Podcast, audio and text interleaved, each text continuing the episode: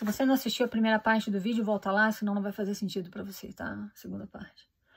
De acordo com os documentos entregues por Nielsen ao fisco federal, querido, isso aqui não é calúnia, não é difamação, não é fofoquinha, não é revoltinha de aposta também, que tem que revoltar, né? Ai, coitados, né? Negaram o Espírito Santo agora, né? Coitados. Ai, ainda bem que eu tô na igreja firme, né? Entregando meu dinheirinho pra eles todo mês.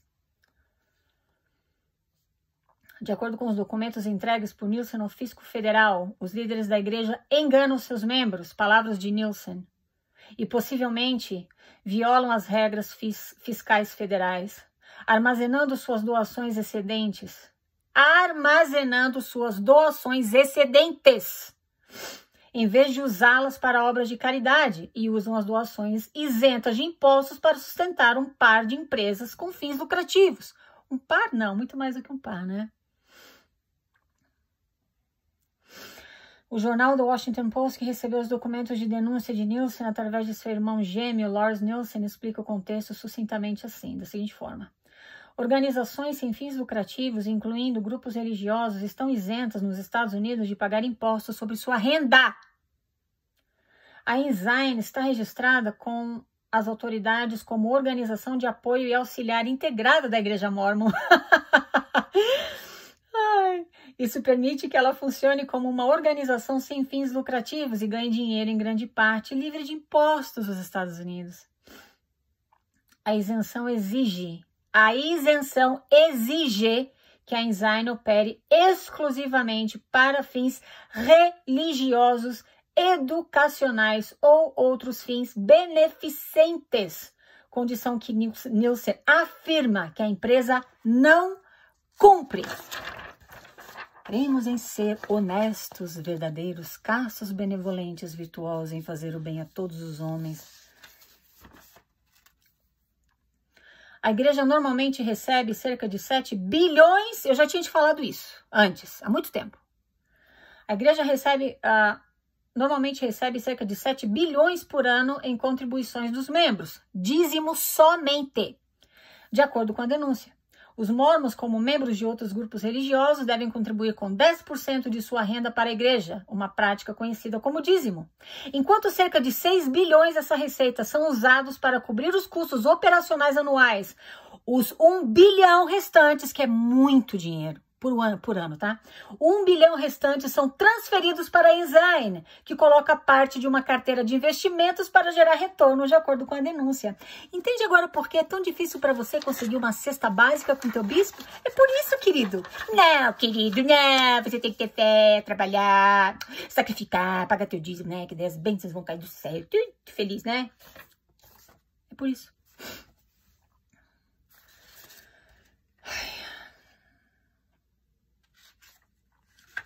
Nielsen afirma que apenas 40 milhões, eu também já tinha te falado isso antes, 40 milhões em ajuda humanitária desde uh, pelo menos desde pelo menos 1986. Então a igreja a igreja gastou somente 40 milhões em ajuda humanitária desde 1986, mais de 30 anos. Ai, quanto dinheiro, né? A igreja faz tanto, né? Se eu não der uma debochada hoje, não vou conseguir terminar esse vídeo. Contextualizando, de acordo com a estimativa de Delin Oaks, é, é o conselheiro que não fez missão, é ele mesmo.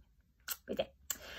Ah, contextualizando, de acordo com a estimativa de Delin Oaks e a dos documentos vazados por Nielsen, a Igreja Sud gasta menos de 4% de todo o excedente após pagar todos os seus vastos custos operacionais de suas arrecadações voluntárias e contribuições religiosas com caridade e ajudas humanitárias. Eu também já tinha te falado isso, mas é claro que você não acreditou. Agora está no documento, na Receita Federal aqui.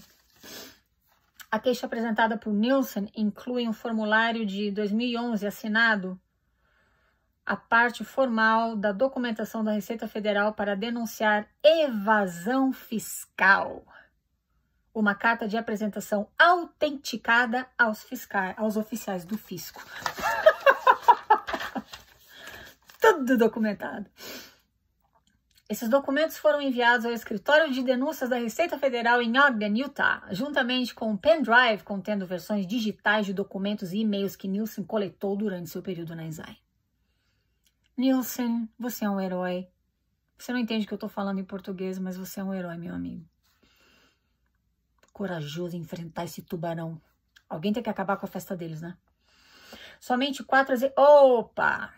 Somente quatro executivos sêniores da Enzyme têm permissão para ver as demonstrações financeiras completas da empresa, lógico, de acordo com a reclamação.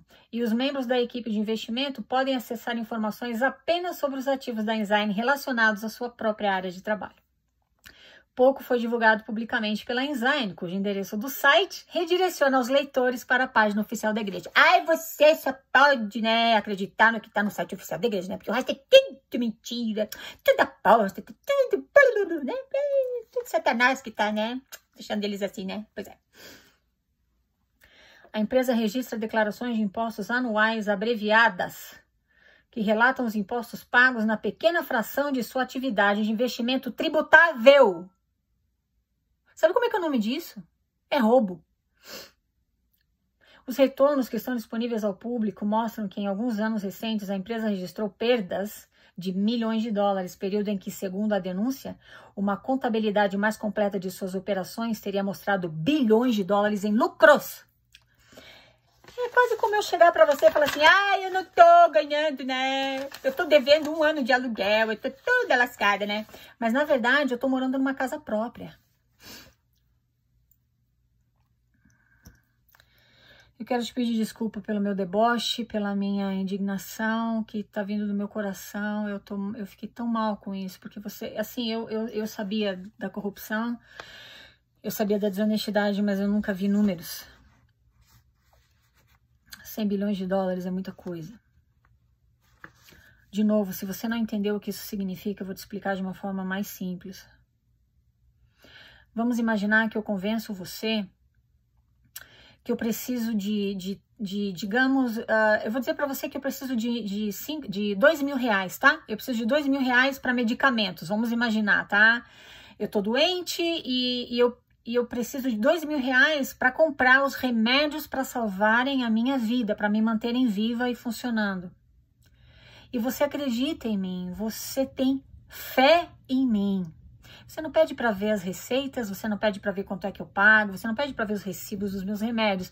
E você me paga fielmente dois mil reais por mês para me ajudar, porque você acredita em mim, você me ama, eu faço bem para você, lá, lá, lá, lá. E eu pego mil reais do, dos dois mil que você me deu, eu compro remédios. Com os outros mil, do, mil reais que você me dá, ao invés de eu devolver para você ou te dar quando eu vejo que você precisa, ou te ajudar quando você precisa, ou ajudar alguém com aqueles outros mil reais, eu, eu fico para mim. E eu consigo trocar de carro todo ano.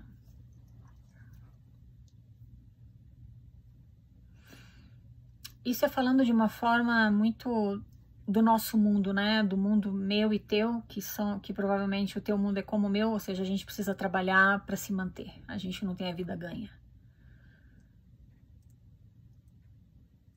Se você optasse, em vez de ter fé em mim, você procurar ter conhecimento, você ia sentar comigo e ia falar: cadê os recibos dos seus medicamentos? Eu quero ver. Eu quero ver onde é que tá indo o dinheiro que eu tô te pagando. Porque, engraçado, você tá trocando de carro todo ano. Eu tô com meu carro velho, tem 15 anos já. Como assim?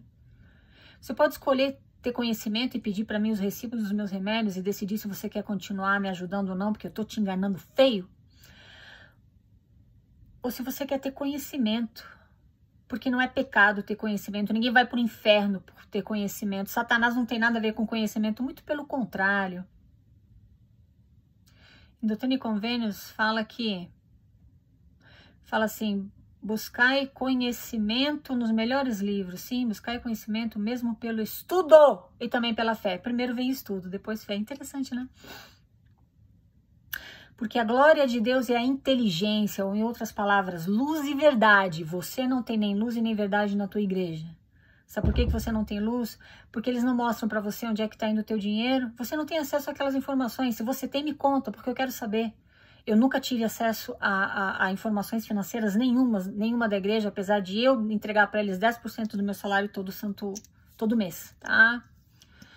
É, então você não tem luz porque você está pagando no escuro. Você entrega teu dízimo e vira as costas e está tudo certo. E você só tem fé de que aquele teu dinheiro está sendo usado para co cobrir os custos operacionais da tua igreja, obviamente, e ajudar as pessoas em ajuda humanitária, né?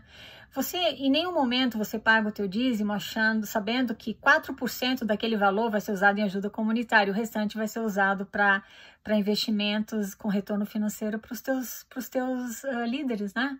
Você nunca vai imaginar que eles vão acumular o teu dízimo vão comprar um shopping aqui de 3 bilhões de dólares no centro do, de Salt Lake, né?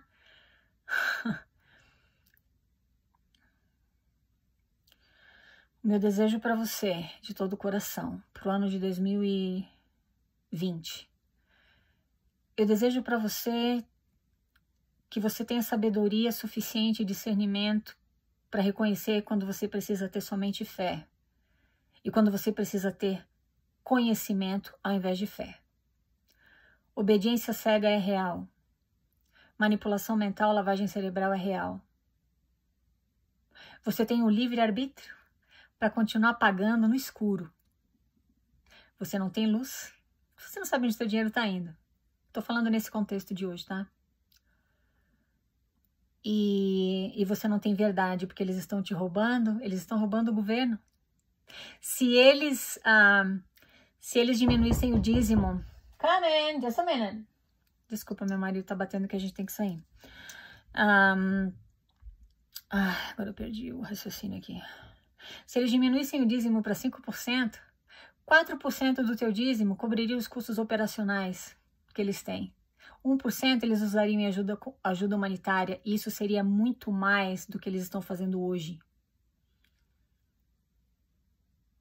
Mentira, engano, roubo, corrupção, cara de pau, petulância e heresia. Porque tudo isso que eles estão fazendo, tudo isso que eu contei para você é que eles fazem em nome de Deus e muito provavelmente você não vai acreditar. Porque para você é muito mais fácil acreditar numas placas de ouro que nunca foram vistas por ninguém, só assinaram um documento lá e você já acredita, porque tá tudo certo, né? A declaração das testemunhas. Para você é muito mais fácil acreditar numas placas de ouro que foram levadas por um anjo, ter tudo lá no bem feliz, né? Do que você acreditar em documentos palpáveis. Sinônimo disso, sabe qual é? É trabalhar em campos de algodão, como aquele escravo cuja história eu contei para você. Ser explorado, sofrer de sol a sol. Enquanto que pessoas pessoas como você estão lá fora vivendo uma vida plena, feliz, sendo pagas para trabalhar, dormindo com dignidade, comendo com dignidade, vivendo com dignidade. E você tem o livre-arbítrio para escolher qual das duas vidas você quer viver. Muito obrigada pela paciência em me escutar. Feliz Natal. Que teu ano de 2020 seja o melhor de todos. Falamos na próxima. Tchau, tchau.